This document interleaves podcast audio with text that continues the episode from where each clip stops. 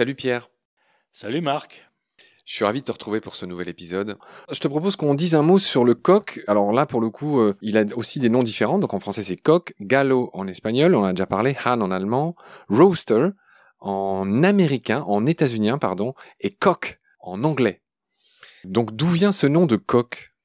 Oui, alors coq, c'est onomatopéique, hein, purement, c'est le début de cocorico. Hein. Alors ce qui est amusant, c'est l'états-unien dont tu viens de parler, rooster. Rooster qui veut dire qui se perche. To roost, c'est se percher. Bon, on dit que les États-Uniens ont voulu éviter le double sens de coq, puisque coq euh, en anglais veut dire bite, on va le dire voilà, veut dire bite aussi, et rooster non. Donc euh, on est plus à l'abri en parlant de rooster. Je note que tu es beaucoup plus poli que moi. Dans ton livre, tu dis pénis. Oui. Mais si on est exact, coq, c'est vraiment un mot aussi euh, vulgaire que bite. On, est d'accord. On est d'accord. D'où le rooster. Est-ce que tu me parlerais, Pierre, de ce joli pont qu'il y a entre le cocorico et le coquelicot?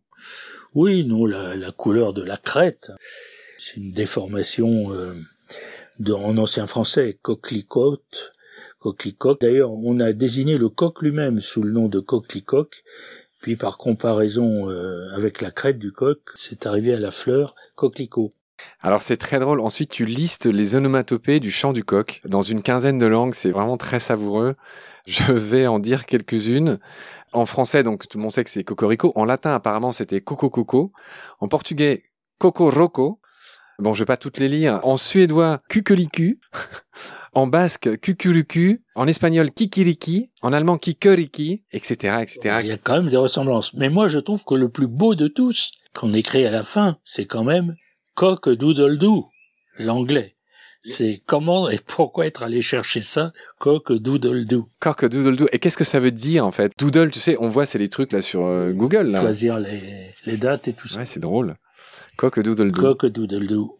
Pierre, est-ce que tu peux me dire un mot du chant du coq au petit matin? Je rappelle que tu le rappelles dans ton livre, le nom du coq était Chanteclair dans le roman de Renard. Alors voilà, ben le nom du coq au petit matin, euh, c'est censé être le redémarrage de la vie hein, après la nuit chaque matin.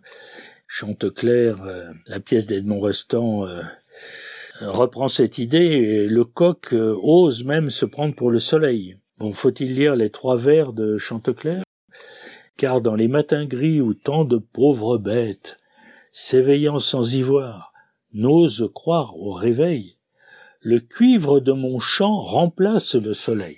Chanteclair, acte 4, scène 7. voilà. Euh, donc oui. Euh, Edmond Rostand. On retrouve toute cette arrogance euh, française que le coq symbolise si bien. Hein. Peut-être, oui. Pierre, il y aurait beaucoup de choses à dire sur ce symbole de l'orgueil bien français qu'est le coq, hein, qui chante à tue-tête du haut de son tas de fumier, donc les pieds dans le fumier, hein, il chante. Et c'est vrai que quand on compare avec par exemple l'aigle allemand, je trouve que les Français se sont choisis un emblème euh, étonnant que très peu d'autres peuples se sont jamais choisis. Donc pourquoi? Oui, enfin, comme je l'ai dit tout à l'heure, euh, ce sont aussi les Romains qui lui ont choisi. Pierre, il y a toujours euh, cette notion de fierté dans coquelet, qui désigne un petit coq, mais coquet était autrefois un diminutif courant de coq, et donc quelqu'un de coquet, une femme coquette, viendrait aussi du coq. Oui, oui. La cocarde aussi, euh, qui était ornée parfois de plumes de coq. On parle aussi de cocasse. Euh, par l'intermédiaire du moyen français cocard, vaniteux, fat. Ah oui, c'est drôle. Pierre, il y a évidemment l'expression célèbre le coq à l'âne, qui désigne une succession de sujets sans rapport entre eux, tandis qu'en anglais, a cock and bull story, c'est une histoire à dormir debout une histoire de coq et de taureau. Tu fais apparemment une différence entre le tissu pied de poule et le pied de coq. Ben, le pied de coq, c'est plus gros. Ah oui. D'accord. Je disais que le coq était le symbole des Français, mais il se trouve que c'est aussi le symbole de nos voisins et amis wallons. Tout à fait, oui, oui. On retrouve le coq dans leur blason. Le coq appartient au zodiaque chinois.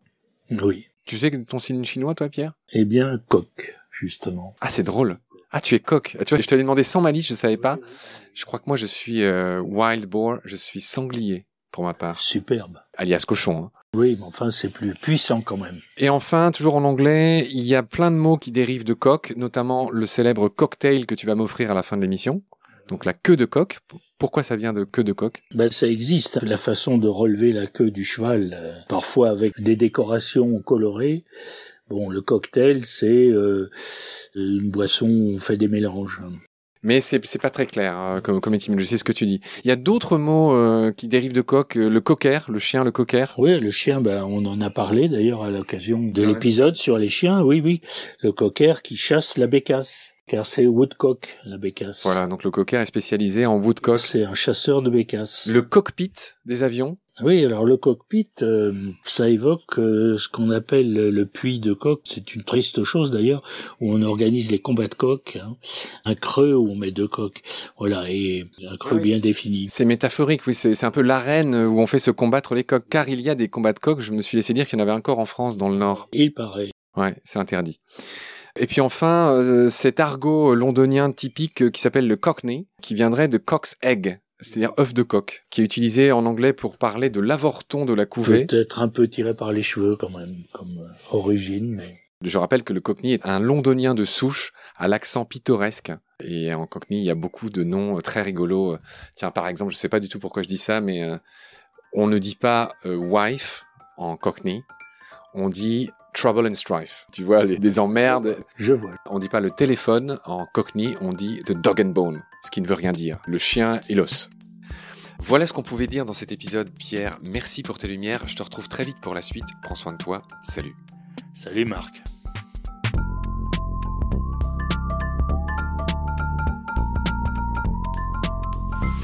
I've seen things you people wouldn't believe.